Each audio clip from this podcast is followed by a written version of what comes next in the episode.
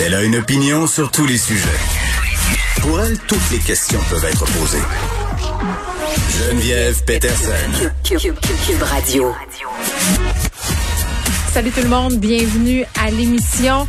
Gros menu pour vous aujourd'hui. Évidemment, on va se parler du système euh, de santé qui est sur le point de craquer. Ça, je l'apprends à personne. Par contre, euh, tu sais, quand je vois sur la première page du journal euh, de Montréal que c'est la chance de survie du patient qui va trancher si on se ramasse à l'hôpital pour une raison X et que notre vie est en jeu.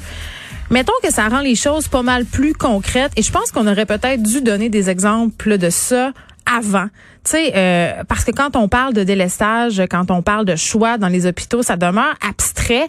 Et l'humain étant ce qu'il est, et moi la première, on a un peu la pensée magique de dire que, ben voyons donc, on se rendra jamais là. Si il m'arrive quelque chose, les médecins, les infirmières vont me soigner. Mais à un moment donné, force est d'admettre qu'il y a une limite aux infrastructures qui sont disponibles dans, nos hôpitaux et qu'il faudra, si ça continue comme ça, faire des choix. Parce que euh, juste aujourd'hui, là, on apprend que le Québec a établi un record de personnes hospitalisées aux soins intensifs à cause de la COVID-19. Ça, ce sont des patients qui ont besoin d'être ventilés, souvent pendant deux, trois semaines. Donc, à un moment donné, il faut faire des pronostics, il faut établir ce qu'on appelle un score afin de déterminer les chances de survie. Et ça pose des questions éthiques. Et on parlera euh, à une prof de bioéthique un petit peu plus tard à l'émission. On aura aussi un autre médecin, mais cette fois-ci pour nous parler un peu de dépendance, parce que je pense qu'on a tous et toutes suivi. Euh, l'histoire vraiment tragique d'Alissa Goudreau qui est décédée en fin de semaine dans un hôpital de Saint-Jérôme. Benoît Dutrisac, par ailleurs, tantôt, s'est entretenu avec la mère de la jeune fille. Puis vraiment, c'est une histoire qui déchire le cœur parce que cette jeune femme-là, qui avait 21 ans, si je ne m'abuse, elle est décédée d'une surdose de drogue, des suites d'une surdose de drogue parce qu'elle a été amenée à l'hôpital il y a de quelques mois. Ça est jamais remise, était dans un coma artificiel et là, elle faisait des pneumonies à répétition un moment donné, sa maman prend la décision humaine qu'elle devait prendre et euh, ça nous fait nous poser toutes sortes de questions, oui, sur la consommation de drogue par les jeunes, mais aussi euh, sur qu'est-ce qu'on pourrait faire pour que des histoires comme celle-là se reproduisent plus, se reproduisent moins, parce qu'il y en aura toujours des accidents. Et c'est bien beau euh, de parler, bon, d'essayer de, de discuter de la lutte qu'on mène contre les drogues, de dire qu'il faut pénaliser davantage surtout les gens qui vendent aux jeunes. à un moment donné, il va falloir avoir une discussion globale sur la consommation. Comment qu'on approchait la drogue. Moi, c'est, je trouve que c'est le pire cauchemar euh, d'un parent parce que tu sais, tu vois ça aller, euh, puis t'es comme un peu impuissant. sais, et tu sais pas vraiment comment en discuter avec ton enfant parce que l'adolescence puis le moment où tu es un jeune adulte, c'est le moment où tu expérimentes, c'est le moment où tu te sens un peu invincible, c'est le moment justement comme je le disais où tu penses que ça arrive juste aux autres puis que si t'arrive malheur, ben ça va être un petit malheur et on pourra te sauver une fois rendu à l'hôpital, mais ça finit pas toujours comme ça, ça finit pas toujours bien et ça s'est soldé par la mort pour la jeune euh, Alissa Goudreau. Donc on parlera de tout ça euh, aujourd'hui à l'émission. Julien Lacroix aussi. Julien Lacroix, cet humoriste qui a été euh, vraiment au centre de la vague de dénonciation qu'on a connue cet été. Puis je, je vais être super honnête avec vous.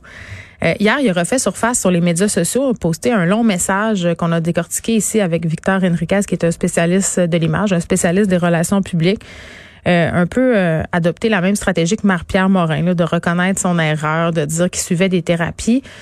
Puis moi, je, tu sais, on, on, en a eu beaucoup des événements cet été, puis je me rappelais pas tant ce qu'on lui reprochait à Julien Lacroix. Je me rappelais que c'était, je me rappelais que c'était, c'était grave. Tu sais, je me rappelais que c'était très très grave je me rappelais qu'il était question de violence, mais quand je suis retournée voir, parce que là, tout le monde en parlait un peu partout, ça faisait la une d'à peu près tous les grands médias, je me suis rendu compte et je me suis rappelé qu'on parlait ici de neuf femmes qui s'étaient plaintes, qu'on parlait de viol, d'agression sexuelle, de violence.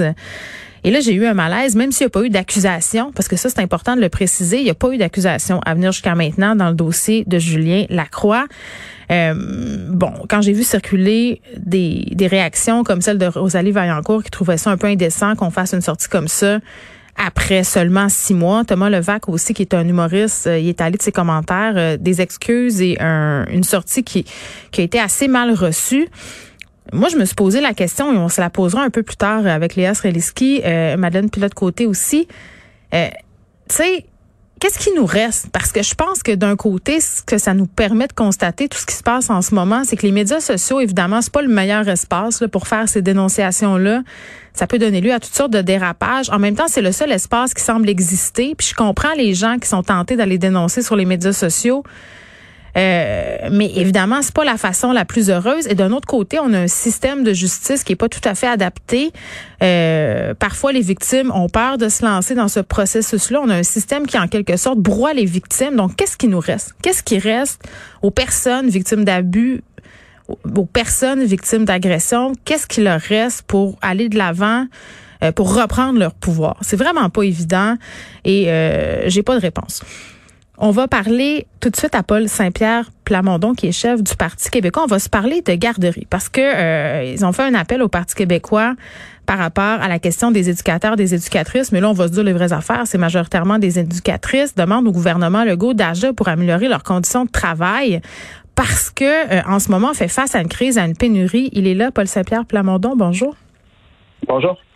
Bon, la situation euh, dans les garderies, c'est pas nouveau, Monsieur Saint-Pierre Plamondon. Elle est assez catastrophique.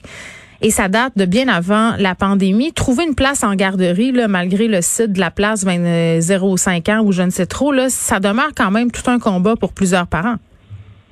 En fait, euh, il y a 46 000 personnes, parents qui attendent sur ce site-là.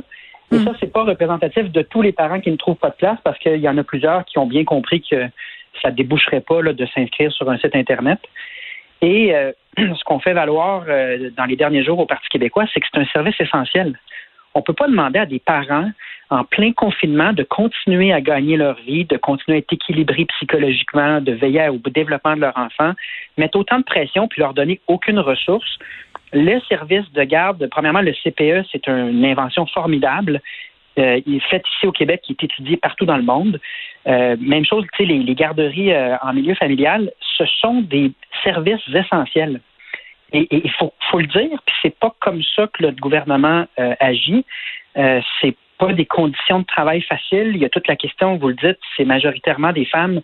Est-ce qu'il y a là aussi une logique de toujours moins rémunérer les profils d'emploi qui, bien qu'ils très importants, sont au féminin. Hmm. Il y a plusieurs questions qui sont soulevées, mais dans la vie des parents, faut commencer à dire haut et fort que c'est un service essentiel si on veut que, hmm. euh, en temps de pandémie, parce que c'est plus criant, les gens puissent continuer à gagner leur vie, à fonctionner, puis que les enfants aient le meilleur épanouissement euh, possible. Et là, ben, vraisemblablement, on laisse traîner ce problème-là depuis euh, plusieurs années. Nous, ça fait deux ans qu'on discute de ça, hmm. et le problème ne fait que s'aggraver. Ben, savez-vous quoi, Monsieur Saint-Pierre Plamondon? je trouve ça intéressant ce que vous dites par rapport au fait qu'on laisse traîner le problème. je vais faire un lien avec le fait que ce sont souvent des femmes, comme vous venez euh, de le préciser, comme beaucoup de métiers de soins par ailleurs, hein, préposés aux bénéficiaires, les infirmiers, les gens qui prennent soin sont souvent les femmes, puis on dirait qu'on essaie de nous faire gober ça, les espèces de conditions salariales un peu merdiques et des conditions de travail aussi, disons-le, là, euh, par le fait que c'est une vocation et que nous, les femmes, ben, on est faites pour ça, prendre soin des autres. C'est peut-être pour ça qu'on laisse traîner les affaires, non? Oui, puis tout le monde perd.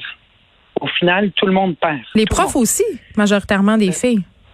Oui, puis, puis au final, ce qu'on constate, c'est que euh, regarde, regardons le cas des garderies. Là, les, les, les, femmes qui sont dédiées à leur mission, qui aiment leur emploi, finissent tout simplement par fermer leur garderie. Pour les garderies en milieu familial, dans la dernière année, il y en a 1200 qui ont fermé. Multiplié par à peu près 6 enfants en moyenne, là, vous avez l'idée, une idée du nombre. Évidemment, il y en a, il y en a qui ont ouvert, peut-être autour de 400, mais au net, 837 garderies de moins. Donc, au final, euh, ces femmes-là qui sont sous pression et qui euh, sont dans des conditions euh, de rémunération, des conditions de travail vraiment pas intéressantes, finissent par. C'est pas un métier qui est facile, là. Tu t'occupes d'enfants toute la journée. C'est pas juste garder, là. T'es une éducatrice. Il y a un programme. C'est un vrai travail. Il y a une formation. Il faut arrêter d'évaluer ça. C'est un travail exigeant. Puis pas juste ça. C'est que moi, comme papa, il n'y a rien de plus important dans ma vie que la qualité de ce travail-là. Là. Si je confie mon enfant de deux ans et demi à quelqu'un que je connais pas beaucoup, là, c'est la chose la plus importante dans, une des choses les plus importantes dans ma vie, que mon enfant soit entre bonnes mains, se développe bien, puis me donner une chance en même temps de, faire le travail mm. qu'on me demande de faire dans la société. Donc, euh, il y a là un laxisme du gouvernement, puis comme je vous dis, il y a deux ans, il y avait 42 000 personnes sur la liste d'attente, puis on est rendu à 46 000, puis il y a des fermetures qui s'accélèrent. On a vraiment dormi sur ce dossier-là parce que on considère pas que c'est un service essentiel, parce qu'on considère un peu, peut-être comme vous le dites, on prend pour acquis que c'est plus une vocation qu'un travail. Et tout le monde perd au final. Et nous, on continue à mettre de la pression en disant faut améliorer les conditions de travail. Euh, dans le contexte de la COVID, souvent les services de garde sont même pas mentionnés dans les points de presse. Euh, il y a plus de coûts qui sont encourus par les garderies que ce qu'on leur rembourse. Donc, sont perdants de toutes sont perdantes de toutes sortes de manières. Les, les éducatrices. Donc, euh, dans les CPE, juste te donner une autre statistique frappante, ils sont à la recherche de 1300 éducatrices. Il y a 1300 postes à pourvoir en ce moment. Oui, mais iriez-vous? Tu sais, moi, j'irais pas dans ces conditions-là, ben, c'est sûr que j'irai pas. Donc c'est très très triste. Puis je faisais une entrevue euh, tout récemment avec Mathieu Lacombe, qui est ministre de la Famille. Je lui posais la question sur les fameuses primes parce que les éducatrices en garderie, euh, ils ont tenu le fort elles aussi pendant la pandémie en ouvrant leur service de garde pour permettre au travers de la santé d'envoyer leurs enfants.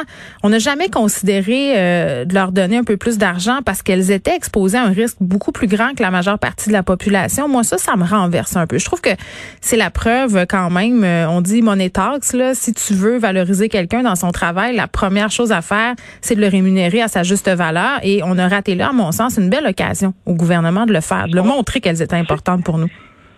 Au Parti québécois, c'est ce qu'on demande toujours, qu'il y ait une prime COVID, parce que c'est vrai que non seulement le risque était plus élevé, mais le coefficient, le nombre d'heures de travail, l'intensité du travail a, a augmenté de beaucoup, parce que là, il fallait encadrer euh, chaque sortie dehors différemment, chaque enfant différemment. Mais tout ça pour dire qu'au final, on a un problème très sérieux, puis pour de, nombreux parents, mm. c'est vraiment euh, une, problématique fondamentale. Puis euh, moi, ce que je peux faire comme parti d'opposition, c'est de ramener l'enjeu avec le plus de vigueur possible jusqu'à temps que concrètement, tu disais money talks, mais c'est exactement ça, jusqu'à temps qu'on mette de l'argent dans le réseau existant, euh, la CAQ avait son obsession des maternelles 4 ans euh, dès le début de son mandat, puis ça l'a amené notamment à mettre de l'argent dans certains projets et de ne pas soutenir le, réseau existant. Mais l'infrastructure qui est e. déjà là, c'est ça que ben, moi je trouve un peu déplorant. Puis je, sais que vous avez eu de la misère dans votre région à trouver une place en garderie comme bien des parents. Moi, j'ai même fait une entrevue avec des avec une mère ici qui a dû littéralement vendre son enfant sur les médias sociaux pour avoir la chance d'avoir une place. C'est quasiment rendu. Euh, euh, les parents font des fiches et essaient d'expliquer aux éducatrices, surtout dans les milieux privés, là, en quoi leur enfant serait un bel ajout. Et le meilleur. Ça n'a pas de sens là quand on est rendu là. Puis on présente toujours ces affaires-là comme des, des c'est pas les vraies affaires. Donc là, là, euh, quand, quand il est question euh, de macroéconomie, ça, on présente ça comme des choses sérieuses. Et ces choses-là semblent, sont, sont, souvent présentées comme des choses accessoires, des choses dont on s'occupera plus tard. Mais moi, je regrette, mais je suis vraiment les deux mains dedans. Là. Mm. Avec des enfants en bas âge, c'est vraiment euh, trahir une partie de sa population que de ne pas régler un problème qui traîne depuis des années. Et c'est très injuste, puis j'en profite pour remercier euh, celles qui demeurent dans le système malgré des conditions de travail très difficiles, parce que c'est vraiment une contribution extraordinaire dans la vie des parents qui bénéficient de ce service-là. Et à mon avis, chaque parent a le droit à ce service-là, parce que sinon, comme société, on ne fonctionne pas, particulièrement en cas de pandémie. La pression est plus forte. On a besoin de ce service-là qui me semble totalement essentiel. Oui, puis on, ne cessera jamais assez de dire que si on peut pas envoyer les enfants dans les garderies, dans les écoles, c'est l'économie qui va en souffrir. Donc, tu sais, à un moment donné. Oui. Ça coûte plus cher de ne pas s'en occuper que euh, ce que ça coûte euh, de s'en occuper avec les externalités positives mm. en termes de productivité des parents, de santé mentale, de toutes sortes d'autres problèmes qu'on évite. Donc, c'est, ce sont des investissements, mais euh, encore faut-il que le gouvernement le réalise. Paul Saint-Pierre Plamondon, merci, qui est chef du Parti québécois, qui demande au gouvernement d'agir maintenant pour améliorer les conditions de travail des éducatrices en garderie.